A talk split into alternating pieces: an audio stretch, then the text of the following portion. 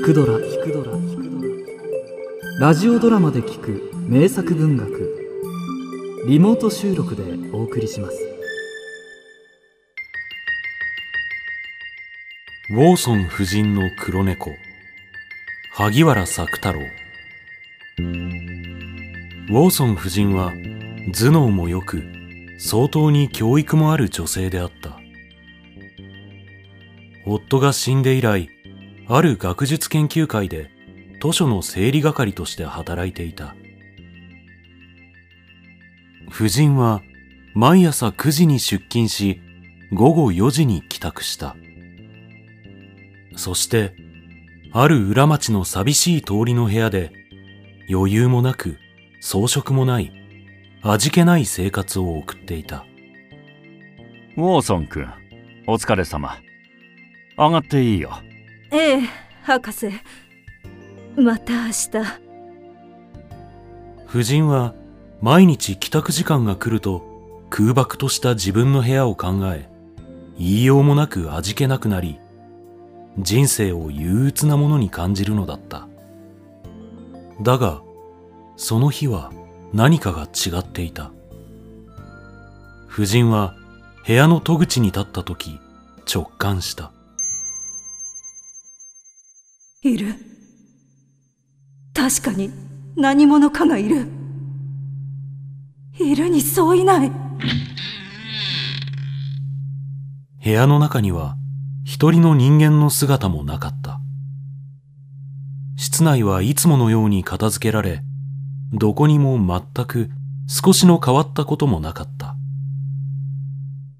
けれどもただ一つ部屋の真ん中の床の上に見知らぬ黒いものが座り込んでいた。一体どこから入ってきたのだろう？出ておいき入る隙間はどこにもない。鍵はかかっている。何かを盗まれた様子も動かされた跡もない。夫人は不気味であった。夢にうなされた時のように嫌な重圧した気分を感じた。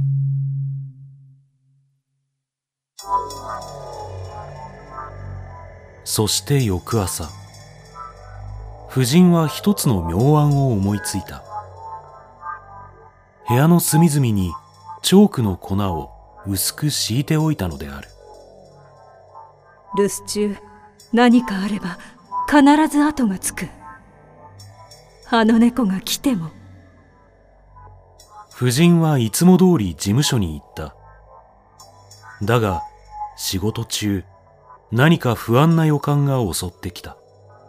なぜだろう。部屋の中に誰かが座っている感じがする。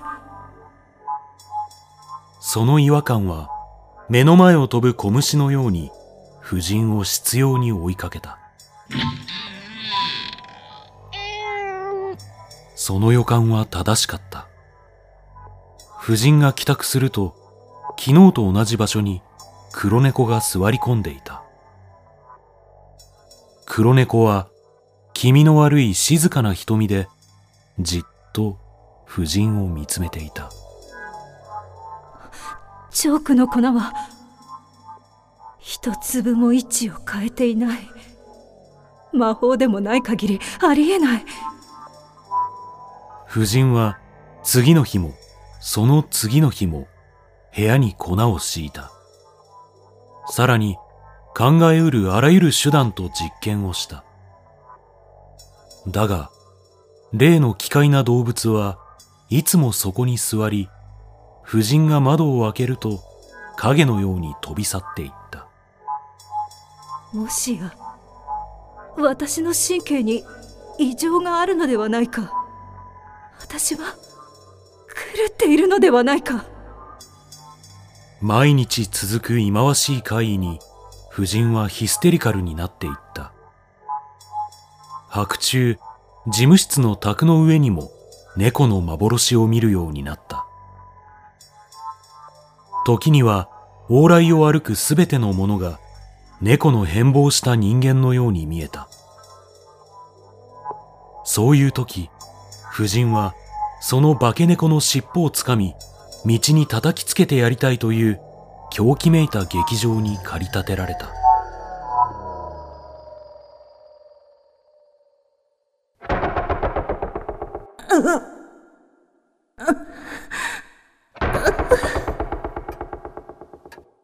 ウォーソン君。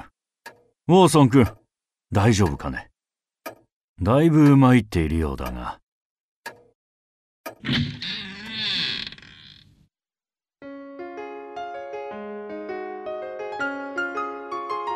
夫人はこの不思議な事件について第三者の実証を確かめるため職場の同僚たちを部屋に招待した。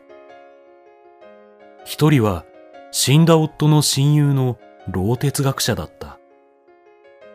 夫人は誰の目にも猫がよく見えるように椅子を並べた やがて会話が弾んでくると老哲学者が言った最近、心霊学会で興味深い報告があってね。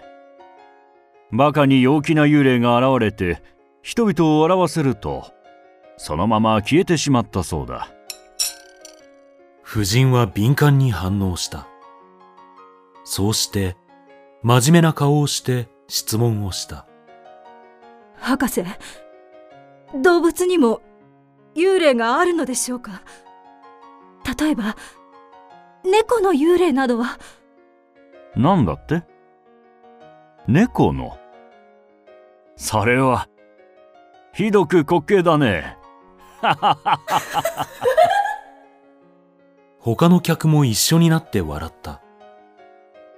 するとその時、彼らが座っている椅子の前に、いつもの黒猫がスーッと現れた。わ私を笑うのですか？ではこの事実は何だというのですか？夫人は神経を緊張させて猫を指さした。人々はちょっとの間夫人の示すところを見たが、すぐに目をそらし、別の話を始めた。どこから入ってきたのでしょう？窓は閉めてあるし猫なんか飼ってもいないのに客たちはまた笑った。夫人は彼らの態度に不愉快な侮辱を感じた。なんという礼儀知らずな連中だろうこの人たちは猫を見たなのに空々しくしらばっくれて無視をしているえ？夫人はわざとコーヒーカップを落とし、人々の目を床に向けさせようとした。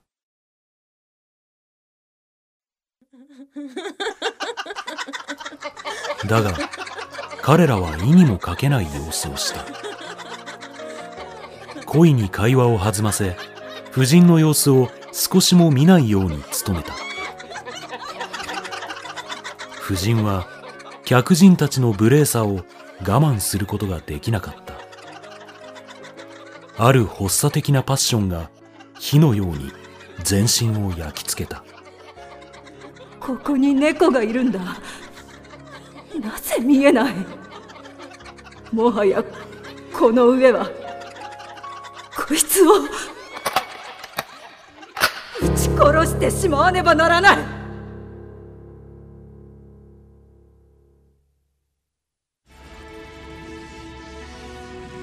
夫人は机の引き出しからピストルを取り出した。それは少し前、不吉な猫を殺す手段として買ったものであった。夫人は狙いを定め、引き金を強く引いた。呆然たる発火とともに、煙が室内いっぱいに立ちこもった。やがて煙が散り、夫人が床を見ると、何事の異常もなかったかのように黒猫が座っていた。彼はしじみのような黒い目をしてじっと夫人を見つめていた。その印象は夫人を耐え難く狂気にした。もうどんなにしてもこの執拗な黒猫をこの忌まわしい存在を抹殺しなければならない。さもなければ。夫人は憎悪のパッションに逆上しながら自暴自棄になって拳銃を乱発した。猫が死ぬか自分が死ぬかだ。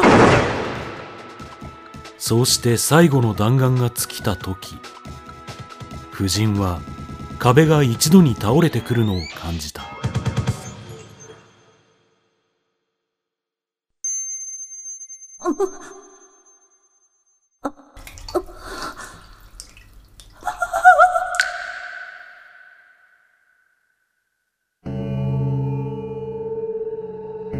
夫人はこめかみからぬるぬるとして赤いものが糸のように引いてくるのを知った。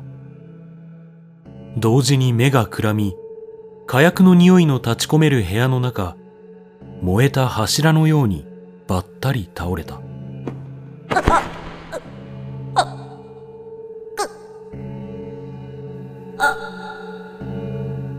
その唇からは血が流れ青ざめた顔の上には狂気で引きかかれた髪の毛が乱れていた。